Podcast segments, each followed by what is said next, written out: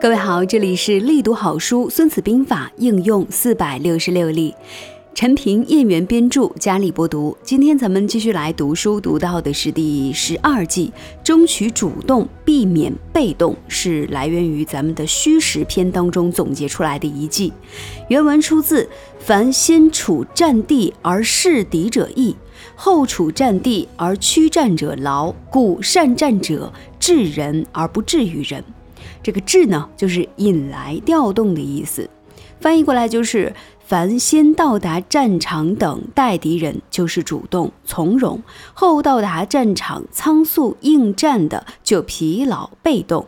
所以，善于指挥作战的人，能调动敌人，而不被敌人所调动。在一场战争当中，谁掌握了战争的主动权，谁就会取胜。因此，争取主动，避免被动，历来呢都是兵家所不懈追求和渴望得到的。如何才能争取主动，避免被动呢？用孙子的话来说呢，就是“凡先处战地而待敌者易，后处战地而屈者劳”。意思就是说，凡先到达战场等待敌人的，就是主动的、从容的；后到达战场而仓促应战的，就更加的疲劳和被动。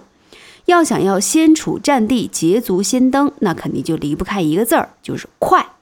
这就是一个速度的问题，当然呢，也是一个力量的问题，因为速度和力量是成正比的。没有足够的力量，速度也只能是一句空话。在军事上来说呢，行处战地要先敌人做好准备，先敌人进行休整，先敌人完成战役部署，以逸待劳，从容作战。掌握了战场的主动权，就能够调动敌人，使敌人疲于奔命，从而呢达到保全自己、消灭敌人的目的。一九三五年，毛泽东指挥红军四渡赤水，使数倍于红军的国民党军队摸不清红军的真实意图，被动地跟在红军的后面，处处挨打。而红军趁机甩掉国民党军的追围，渡过金沙江，彻底摆脱了长征开始之后长期处于被动挨打的局面，进而呢就取得了长征的胜利，开创了中国革命的新纪元。在企业的经营管理当中，先处战地事关企业的生死存亡。一般来说呢，一个新技术、新产品，总会有许多公司在同时进行开发和研究。谁先投放市场，谁就能取得主动权。而后置者则要花费几倍、几十倍的努力，才能跻身于市场，甚至永远被排除在市场之外。例如，一九八二年。美国政府取消了电报、电话公司的专利权，允许私人购买。香港厂商呢，就立即瞄准了八千万个美国家庭以及其众多的公司机构这一广阔的市场，快速转产制造电话机。一九八三年，仅一个季度，香港就出口电话机获利达一点八亿港元，比一九八二年增长了十九倍之多。好，那今天的故事，咱们来分享到的就是第十二季，争取主动，避免被动，其中的五个故事。班超善善国先发制人，耳环的妙用，东方化工巧秘之音，副经理向顾客请罪，以及细致之死与栾书之声。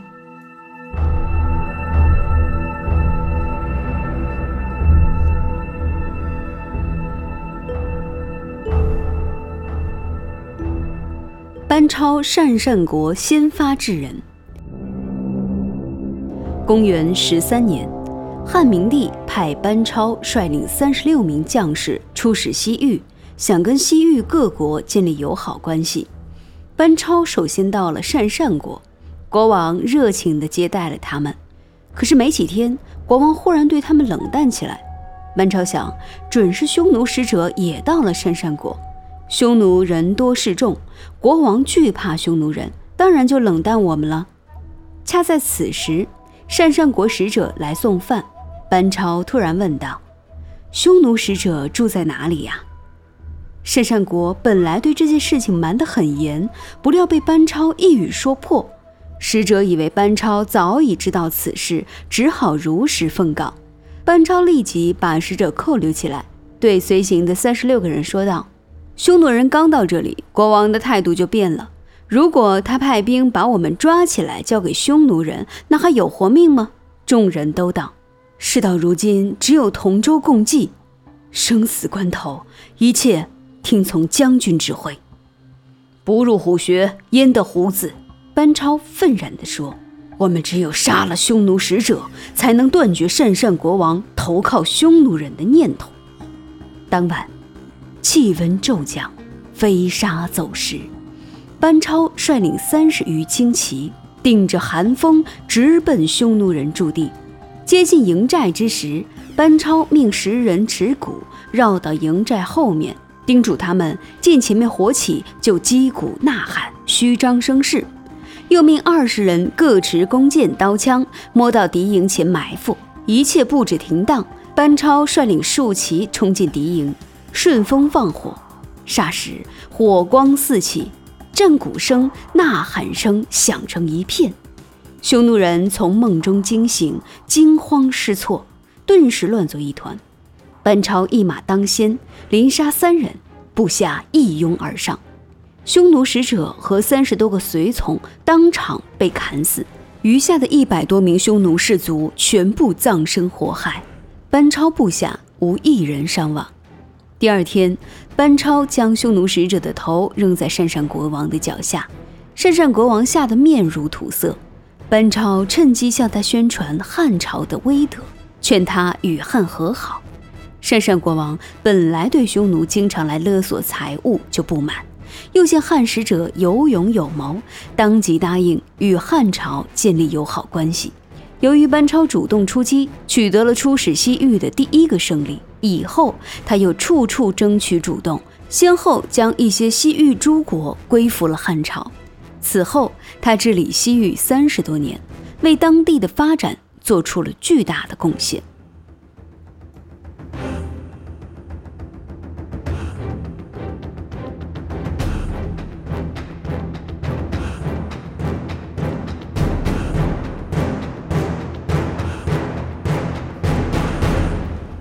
环的妙用。孟尝君是战国时期有名的四公子之一，在齐国担任相国的重要职务。这一年，齐王的夫人死了，孟尝君为此大伤脑筋。齐王要立谁为夫人呢？倘若是个与自己作对的人，那就麻烦了，搞不好相国要职也会被别人夺走。齐王有七名宠妾。个个是如花似玉，齐王经常与七名宠妾在一起。孟尝君想，齐王要立夫人，肯定会从这七个人当中挑选一位。不过，哪一位是齐王最喜欢的呢？孟尝君想来想去，想到了一个好主意。他命人制作了七个耳环，每个耳环都用上等的美玉制作，其中一个耳环最精巧。最珍贵，然后把七个耳环献给齐王。齐王看到这么精美的耳环，立刻高兴地把它们赏赐给了七个宠妾。过了几天，孟尝君再次进宫会见齐王，悄悄地观察齐王身边的七位美人，见他们都戴上了自己进献的耳环，其中一名美人戴的是那一对最特殊的耳环，显得更加的楚楚动人。告别齐王回府之后，孟尝君立即命人起草奏章，劝齐王立那位楚楚动人的美女为夫人。齐王接奏，正合心意，便立了那个最中意的美人为夫人。那位当上夫人的美人身价倍增，自然不会忘记孟尝君，所以孟尝君还是平平安安的做他的相国，齐国百姓。也因此安居乐业。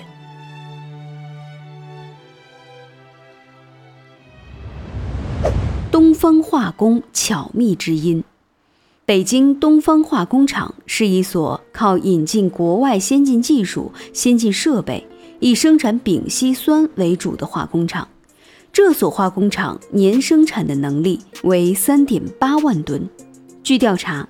当时国内市场年所需烯丙酸量仅为一万吨，这样工厂尚未投产，产品就面临过剩的窘状。丙烯酸是一项填补国内空白的重要化工产品，但是产品没有销路，又是一个关系到工厂前途和命运的大问题。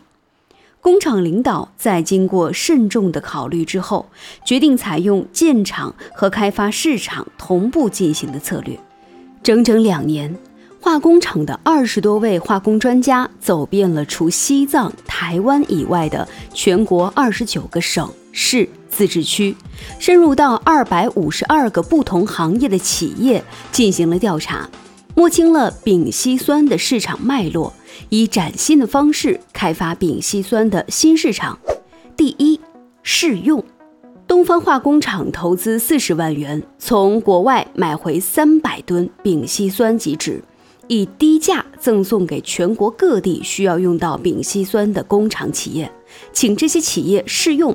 并坦言相告，将来东方化工厂的产品就是这样，如果有意，保证退货。第二，开发河南新乡化工四厂本来是不需要丙烯酸这种原料的，东方化工厂大胆地把石油研究院研制的泥浆处理剂成果介绍给新乡化工四厂，同时呢送去了二十吨丙烯酸供他们使用，结果。河南新乡化工厂名声鹊起，成了大庆油田和胜利、中原等几大油田的主要供货者。同时，新乡化工四厂也成为了东方化工厂的最大主顾之一。东方化工厂高瞻远瞩、未雨绸缪、巧密知音，使其充分地掌握了市场的主动权。工厂投产后，连年获得大发展。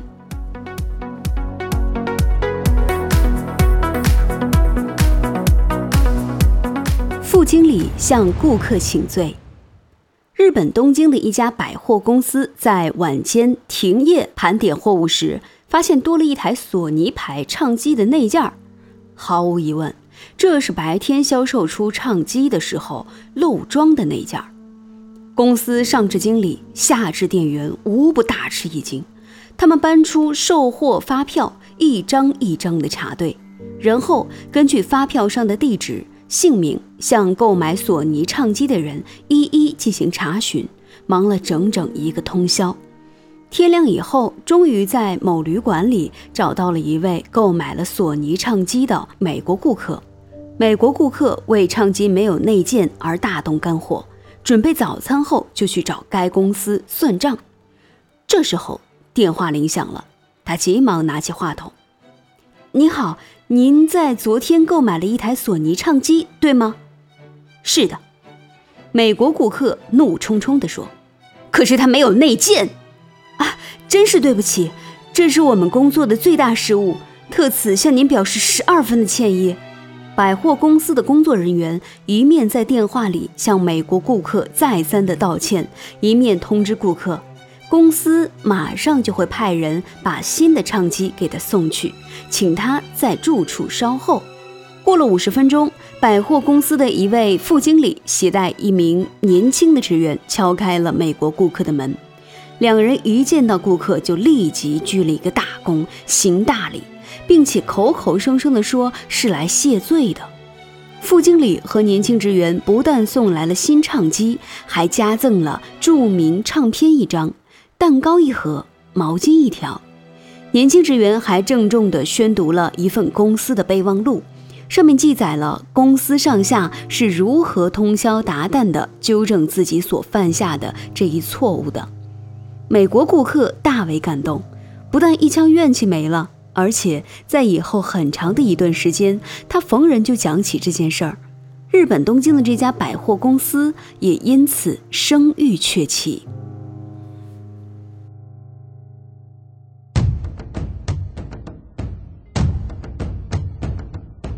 细致之死与栾书之生。春秋时期，晋国国君厉公宠信权臣胥同。胥同为了达到独揽朝廷大权的目的，想方设法的想要铲除朝廷重臣细致、细钩、细抽和栾书、钟行衍等五人。细钩得知胥同的阴谋，对细致说：“胥同已经把刀放在我们脖子上了，与其坐着等死。”不如赶快采取行动。细致却表示反对，他说：“我们接受国君的俸禄，就应该遵从国君的命令。我们又没有什么过失，国君怎么会听从虚同的话杀掉我们呢？”细勾见细致不听从自己的劝告，只好悻悻地离去。不久，宦官孟章因喝醉酒，抢走了细致准备用来献给晋厉公的一头猪。细致在盛怒之下。就把孟章给射死了。晋厉公不明其故，虚同趁机煽风点火，说细致、细钩、细抽想要谋反。晋厉公大怒，立刻派虚同率八百铁甲兵去捉拿细致等三人。虚同率兵包围了细府，将细致、细钩、细抽三人当场杀掉。又率领兵马将栾书、钟行衍两位大夫抓到宫中，请晋厉公处死栾书和钟行衍。晋厉公说：“一天之内，我已经杀掉了三名大夫，再杀二人，天下人会指责我的。再说，栾书和钟行衍也没有什么罪过呀。”虚童再三请求，晋厉公担心会引起朝廷大臣们的反对，执意不从。下令将阮钟两人释放，仍旧让他们担任原来的官职。阮叔和钟行衍侥幸逃生，两人私下商议：君王饶得我们一命，虚同却是时刻要置我们于死地，我们可不能白白的等死啊！阮叔和钟行衍磨刀霍霍，利用晋厉公疑似离宫到一位大臣府中宴饮的机会，将晋厉公软禁起来。又捕获虚同，立即将虚同处死。此后，阮叔和钟行衍废掉晋厉公，迎立公子周为晋国国君，史称晋悼公。细致束手就擒，家破人亡。阮叔、钟行衍主动出击，化被动为主动，不但保全了性命，还保全了自己的官职。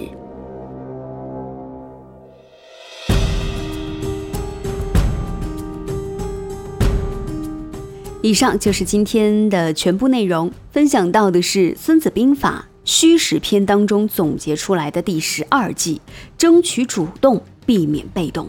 希望在听过这五个故事当中，会让你对这八个字儿有更加深刻的理解。做什么事儿先占了先机的人，那一定是更加的主动的。就算是你目前没有占了先机，也要想办法让自己站在主动权当中。因为一旦谁掌握了战争的主动权，谁的取胜的几率就会更大。反之，如果非常的被动，那么自然是非常的困难。做起事情来的感受就是感觉哪儿哪儿都不顺，怎么一直被人给撵着跑呢？在这种情况下，那肯定就非常容易做出一些错误的判断，或者说顾及不到那么多。而在这一季的评论当中，他也说到了，如果说你想让自己站在主动权，那么就离不开一个字儿，就是快，出手要快，先到达战场，等待敌人，做好万全的准备。在这里呢，分享这一期的时候啊，还是要给大家再重复一下，一定要多听我们前面的那几期内容啊，非常的重要。你看，这所有的这些计谋啊，都建立在我们前面啊，你做好了准备，对你所有的敌人非常了解等等这样的基础之上。如果你根本对你这场战争敌我双方的实力以及目前的很多的细节状态完全都不了解的话，那可以说你的战胜呢？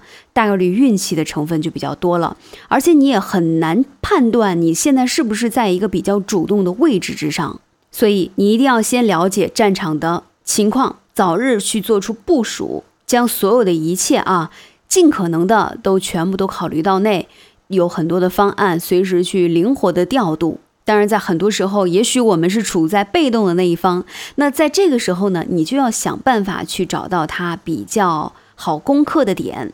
比如说，你可以去翻回我们的第九季看一看“创造条件以弱制强”这一期，以及我们的第十季“避实击虚以及散灭”，我想应该会对你此时此刻的境遇呢有所帮助。咱们下一期来分享到的是在虚实篇当中我们总结出的第十三计：随机应变，用兵如神。